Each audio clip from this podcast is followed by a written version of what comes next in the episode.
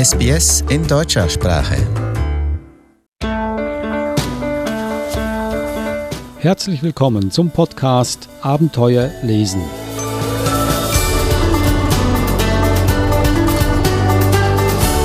Ich bin Adrian Plitzko und ich sage Hallo Eva Mura. Hallo Adrian. Eva, du hast, wie wir das letzte Mal besprochen haben, von der Frankfurter Buchmesse, die im Oktober stattgefunden hatte, tonnenweise Bücher mitgebracht, aber nicht nur das, sondern auch Gespräche mit Autoren, mit Verlegern und sonstigen Menschen, die mit Kinderbüchern zu tun haben. Und heute fangen wir an mit einem solchen Gespräch, und zwar mit einer Verlegerin. Ihr Name ist Hildegard Gärtner und sie vertritt den Jungbrunnen Verlag.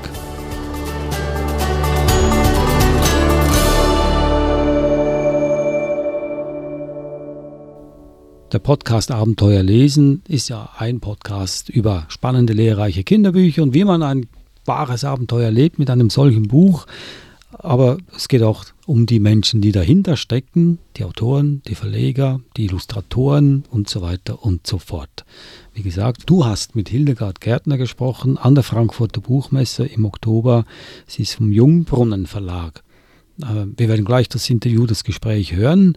Aber wie ist es dazu gekommen und warum gerade Hildegard Gärtner von diesem Verlag? Der Jungbrunnen Verlag ist ja ein, das klingt jetzt vielleicht blöd, ein, ein älterer Verlag, also ein, ein etablierter Verlag ursprünglich von den Kinderfreunden gegründet, ein österreichischer Verlag. Und ich bin mit den Büchern des Jungbrunnen Verlages aufgewachsen. Wusste natürlich nicht, dass das der Jungbrunnen Verlag ist als Kind, aber da sind Bücher dabei wie Das kleine Ich bin ich, dann äh, die Stanislaus-Bücher, Oma Ma im Apfelbaum, im Grunde alle Bücher von Amira Lobe, die man sich vorstellen kann. Und das sind alles Bücher, die ich nach wie vor wahnsinnig toll finde, meinen Kindern vorlesen und hoffentlich, dass die das auch ihren Kindern dann einmal vorlesen, weil die sind zeitlos.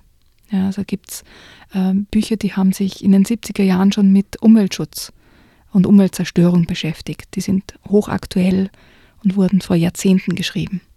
Und es hat mich einfach fasziniert, dass ein Verlag ähm, mit Autoren, Autorinnen über ganz lange Zeit zusammenarbeitet und quasi das, das Programm entwickelt, sodass es über Jahrzehnte Bestand hat. Und ich wollte eigentlich mehr über diesen Verlag und, und die Menschen dahinter ähm, erfahren, wie das möglich ist, wie die das schaffen.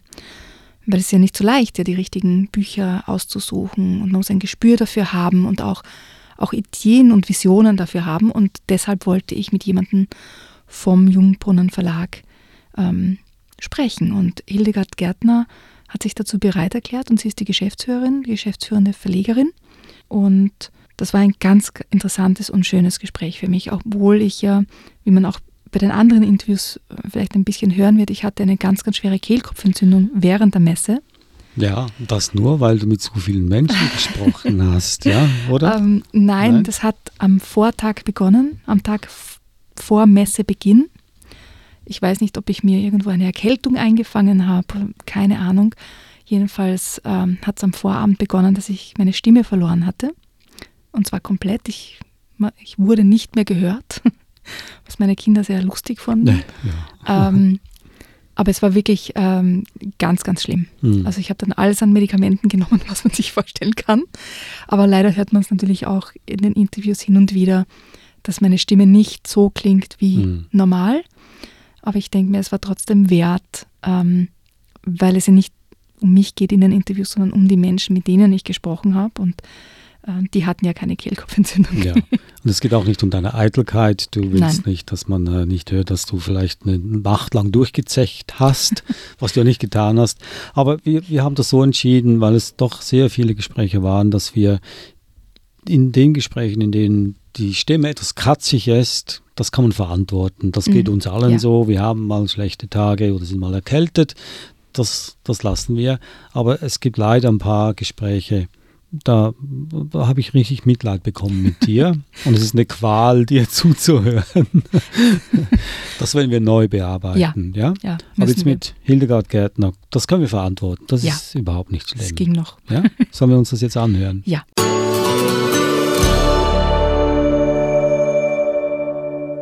Frau Gärtner, herzlich willkommen in unserer Sendung. Vielleicht können Sie sich kurz selbst vorstellen. Vielen Dank. Mein Name ist Hildegard Gärtner und ich leite seit jetzt 28 Jahren den Jungbrunnen Verlag.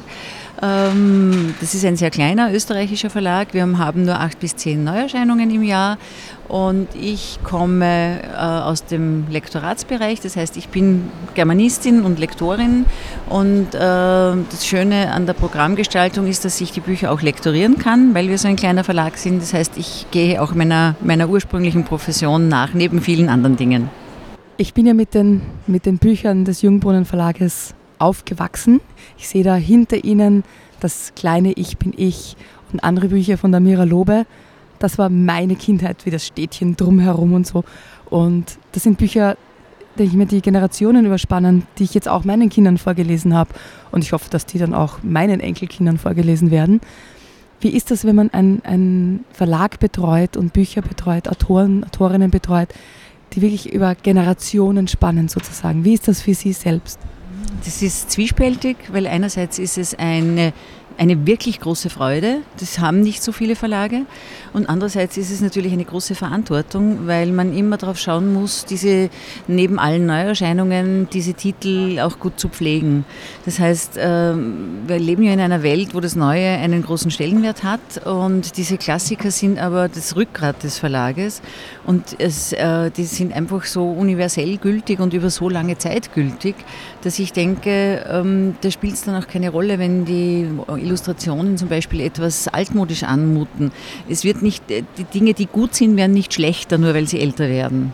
Und das ist die große Verantwortung, das auch immer wieder den Menschen ins, äh, in die Köpfe zu bringen, das auch immer wieder zu propagieren und zu sehen, zuzusehen, dass diese, diese wirklich äh, tollen, langfristigen Klassiker, dass die nicht untergehen neben dem Rest. Also das ist etwas, was, was ich in, in unserer Sendung sehr viel Wert drauf lege, ist eben unseren Zuhörern und Zuhörerinnen Bücher vorzustellen, die eben diese Qualität haben, die Generationen überdauern können. Und ja, da gibt es da gibt's ganz, ganz viele, die ich hier auf den Regalen sehe. Gehen wir trotzdem kurz zu den, zu den neueren oder neuen Büchern. Welche Bücher liegen Ihnen da sehr am Herzen? Welche Bücher kommen denn in Ihren, in Ihren äh, Verlag, in Ihr Programm? Welche werden aufgenommen? Ja, also mir liegen eigentlich alle Bücher am Herzen, aber natürlich gibt es welche, die mir mehr am Herzen liegen als andere. Äh, mir ist es immer wichtig, dass, ähm, dass wir Bücher machen, wo ich versuche, die, oder wo wir versuchen, die Kinder ähm, an einem Punkt abzuholen, den vielleicht wir besser sehen können von außen als manchmal die Familien oder Eltern selbst. Also ich denke, Bücher können äh, die Kinder aufnehmen, können sie begleiten, sie können aus Büchern manches herausholen. Es fängt bei der Sprache an äh, und endet bei den Inhalten, bei Konfliktlösungen. Kinder können, Bücher sind so exemplarische Spielwiesen, würde ich jetzt mal sagen. Also äh, eigentlich Bereiche, wo, wo Dinge möglich werden, die im realen Leben vielleicht irgendwann einmal stattfinden, aber man kann sich in Büchern ausprobieren das ist mir wichtig und mir ist es wichtig, ähm, wirklich äh, gute Qualität zu liefern. Also das heißt illustratorische Qualität, äh, das ist und auch inhaltliche Qualität und sprachliche Qualität. Das ist anspruchsvoll. Das heißt, unsere Bücher ähm, müssen zum Teil vermittelt werden vom Buchhandel, weil sie sich nicht selbst erklären. Also es ist nicht so etwas Offensichtliches wie ich bin jetzt sehr despektierlich, das rosa Einhorn, das da vorne drauf ist und dann irgendwie auf so den ersten Effekt zielt, sondern die sind oft erst auf den zweiten Blick äh, erschließbar. Aber es sind immer tolle Geschichten, in die man da eintaucht und ähm, mir ist eben auch wichtig, die Kinder sprachlich nicht zu verblöden, sage ich jetzt einmal. Also ich finde es ganz wichtig, Kinder wachsen und sollen auch wachsen. Und wenn wir ihnen nichts zur Verfügung stellen, an dem sie wachsen können, dann ist, machen wir es ihnen schwer. Das heißt, ich glaube daran, dass man sie manchmal herausfordern muss, dass sie aber viel herausforderungsfähiger sind, weil sie neugierig sind. Die fangen ja immer wieder neu an. Ähm, und dass man eigentlich auf diese Eigenschaft zugreifen sollte der Kinder, weil das eine der wichtigsten ist im Leben, diese Neugier, die sie dann auch mitnehmen ins Erwachsenenleben, die sollte sie ein Leben lang begleiten. Und das versuchen wir mit unserer Literatur zu wecken oder zu befördern. Gibt es ein oder zwei Beispiele, die Sie uns hier vorstellen könnten? Ja, ich nehme aus dem Bilderbuch zum Beispiel, äh, nehme ich jetzt heraus, eines unserer neuesten Bilderbücher, das heißt Disco, äh, ist ein ähm, ganz ein eher salopp geschriebenes Buch, aber sehr witzig und es geht um, äh, um die Stereotype, um Farbstereotype. Das heißt, es geht darum, dass Kinder damit konfrontiert werden, dass äh, Jungen keine rosa Sachen tragen und Mädchen äh, nichts Blaues, so ungefähr. Also, dass das irgendwie klar zugeordnet wird. Und die Kinder verstehen das eigentlich nicht, warum das so sein soll. Also, ihnen ist nicht nachvollziehbar, ähm, warum, weil sie einfach diese Farbigkeit ja nicht in, in, in diesen Stereotypen, Klischees hinterfragen. Und es gibt dann eine sehr lustige, spannende Geschichte, wo es sogar zu einem Streit zwischen den beiden befreundeten Vätern kommt, weil sie da unterschiedliche Meinungen haben. Äh, aber am Schluss ist es so, dass die Kinder ihre, dass die Kinder das leben können und es, ist, es geht eigentlich darum, dass man die Kinder nicht zu früh festlegt, sondern dass, und ihnen nicht Farben wegnimmt, mit denen sie Freude haben können. Also diese, diese ganz stereotypen Rollen. Und äh, dann möchte ich noch eins herausnehmen von ein, ein Buch für, für Achtjährige, Acht- bis Zehnjährige. Ähm, das ist von einem Autor, den ich sehr, sehr schätze, das ist Albert Wendt, ein Autor aus Ostdeutschland, der sehr poetische, manchmal fast märchenhafte Geschichten schreibt und der sich mit ganz archaischen Themen auseinandersetzt.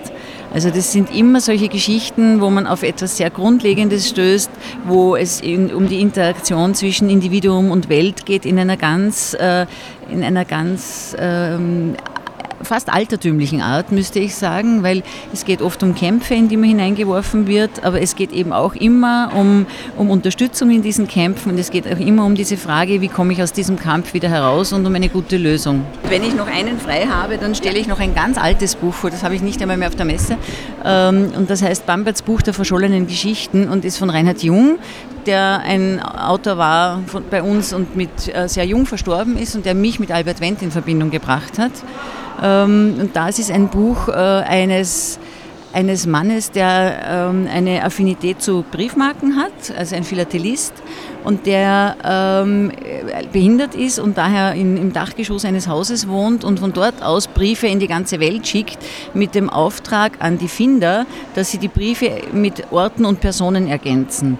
Und was er nicht versteht oder was er nicht begreift, er nimmt so kleine Ballons, so chinesische Papierballons und schickt die Briefe mit denen weg und die Briefe landen natürlich überall in der Umgebung. Und äh, der Kaufmann, unter, der unter ihm wohnt, der ihn auch versorgt und der unten auch sein, seinen Kaufladen hat, der äh, sammelt diese Briefe ein und bearbeitet jeden so und schickt ihn mit, mit Marken aus verschiedenen Ländern dann wieder an den, an den alten Mann zurück, sodass sich am Ende diese Geschichten wieder zurückkommen bei ihm und sich diese Orte gefunden haben. Nur die letzte Geschichte kommt über lange Zeit nicht und er versteht eigentlich nicht, was da passiert ist. Dieser Bambert heißt er, der unterm Dach wohnt und der sieht dann... Ähm, dass er, dass äh, sein, dieser letzte Brief in einer Dachtraufe gelandet ist und klettert aufs Dach hinaus, um den zu holen und stürzt vom Dach und stirbt. Das ist sehr traurig, aber ähm, die letzte Geschichte ist die, die dann der, der ähm, Kaufmann unten schreibt, nämlich die Geschichte von Bambert und wie er sozusagen ins andere Land hinübergeht, wo ihn alle Figuren aus allen Geschichten schon erwarten und freudestrahlend sagen, endlich bist du da, wir haben schon so lange auf dich gewartet. Also es hat ein ganz tolles literarisches, positives Ende und das ist ein Buch, das ich über die Jahre nie aus dem Programm genommen habe, weil ich es sehr liebe. Es erübrigt sich fast die Frage, die ich gerne am Abschluss eines Interviews immer stelle, nach Ihrem eigenen Lieblingsbuch oder Lieblingsbüchern. Es klingt fast, als wäre das eines Ihrer Lieblingsbücher. Ja, es ist eines meiner Lieblingsbücher und ich kann diese Frage immer so schwer beantworten, weil ich natürlich auch Erwachsenenliteratur lese und ähm, viele Lieblingsbücher habe. Also ich, ich, falle dann in Bücher hinein, genieße sie und im Augenblick ist dann oft das Buch, das ich lese, ein, ein Lieblingsbuch. Und es gibt aber auch, wie bei jedem Menschen, natürlich welche, die sich über die Jahre halten. Im Erwachsenenbereich wäre das Christa Wolf Kindheitsmuster eins meiner Lieblingsbücher. Christa Wolf habe ich überhaupt sehr gern gelesen als Autorin. Und äh, beim Kinderbuch ist es sicher so, dass die Bücher von Albert Wendt dazugehören, aber auch der Bambert, das ist ganz klar. Ja.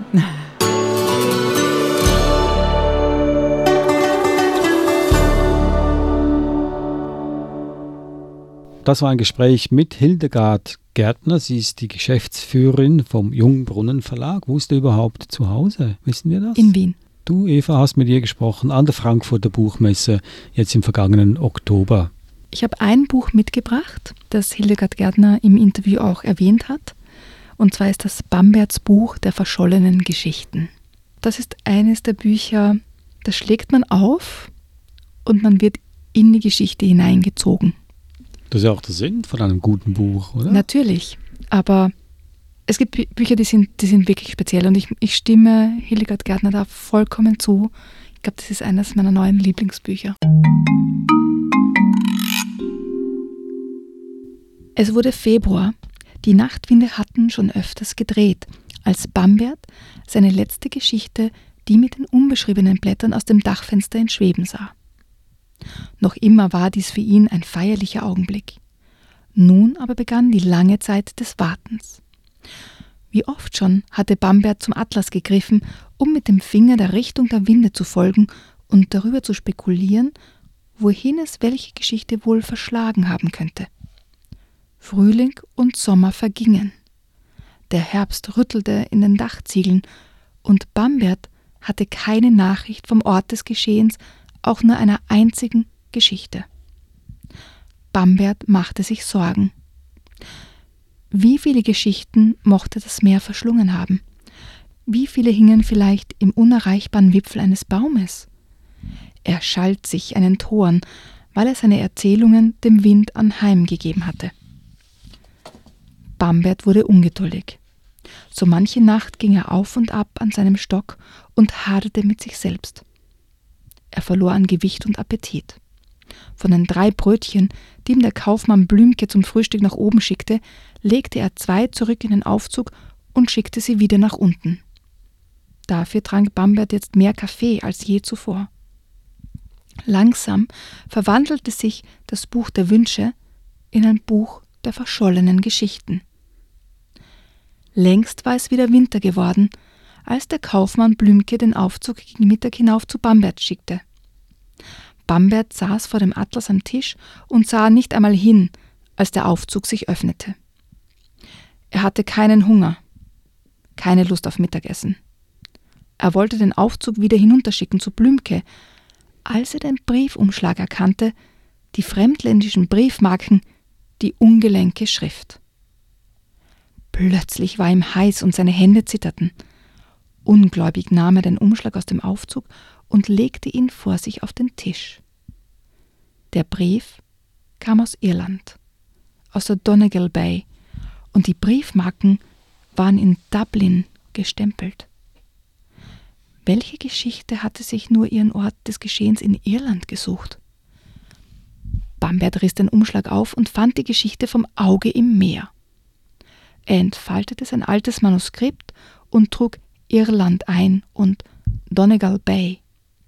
Er nahm irische Namen und als er seine Geschichte wiederlas, war ihm, als ob sie schon immer in Irland spielen müsste.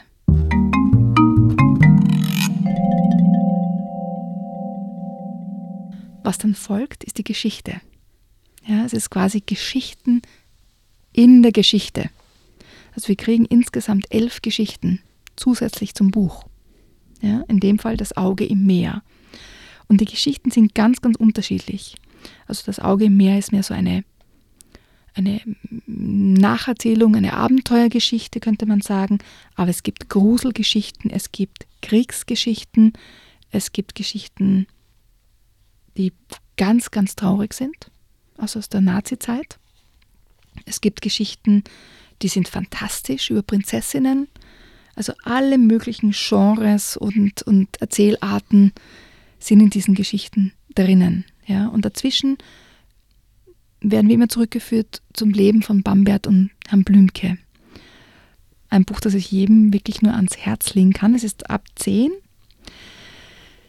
Ich würde es gemeinsam lesen. Also ich lese es äh, jetzt gerade mit meinen Kindern, die sind elf. Und ich denke mir, bei manchen Geschichten ist es wichtig, dass ich dabei bin einfach um Sachen zu erklären, die für Kinder, die heute aufwachsen, nicht mehr so klar sind. Aber ein Buch, das ich wirklich allen, allen ans Herz legen kann. Bamberts Buch der verschollenen Geschichten von Reinhard Jung, erschienen im Jungbrunnen Verlag. Und das wurde dir ans Herz gelegt von der Verlegerin selbst, Hildegard mhm. Gärtner. Von ihr haben wir ein Gespräch gehört vorhin. Und das war auch schon unser Podcast eine schöne Empfehlung. Besten Dank, Eva. Und danke auch fürs Vorlesen. Und äh, es hat auch mein Interesse geweckt. Wenn ihr es fertig gelesen habt, würde ich das gerne dann auch in meine Hände nehmen. Gerne. Das war's von uns. Podcast Abenteuer lesen. Bitte weitererzählen, dass es uns gibt. Es gibt noch sehr, sehr viele, viele Gespräche mit interessanten Menschen aus der Frankfurter Buchmesse. Und äh, wäre schade, wenn das jemand verpassen würde. Also allen erzählenden Freunden der Familie, sogar der lokalen Zeitungsredaktion. Und sonst finden Sie uns auf jedem Podcast-Portal Abenteuer lesen oder sonst auf unserer Webseite sbs.com.au-german. Ich bin Adrian Pitzko und sage Tschüss, Eva Mura. Danke dir, Adrian.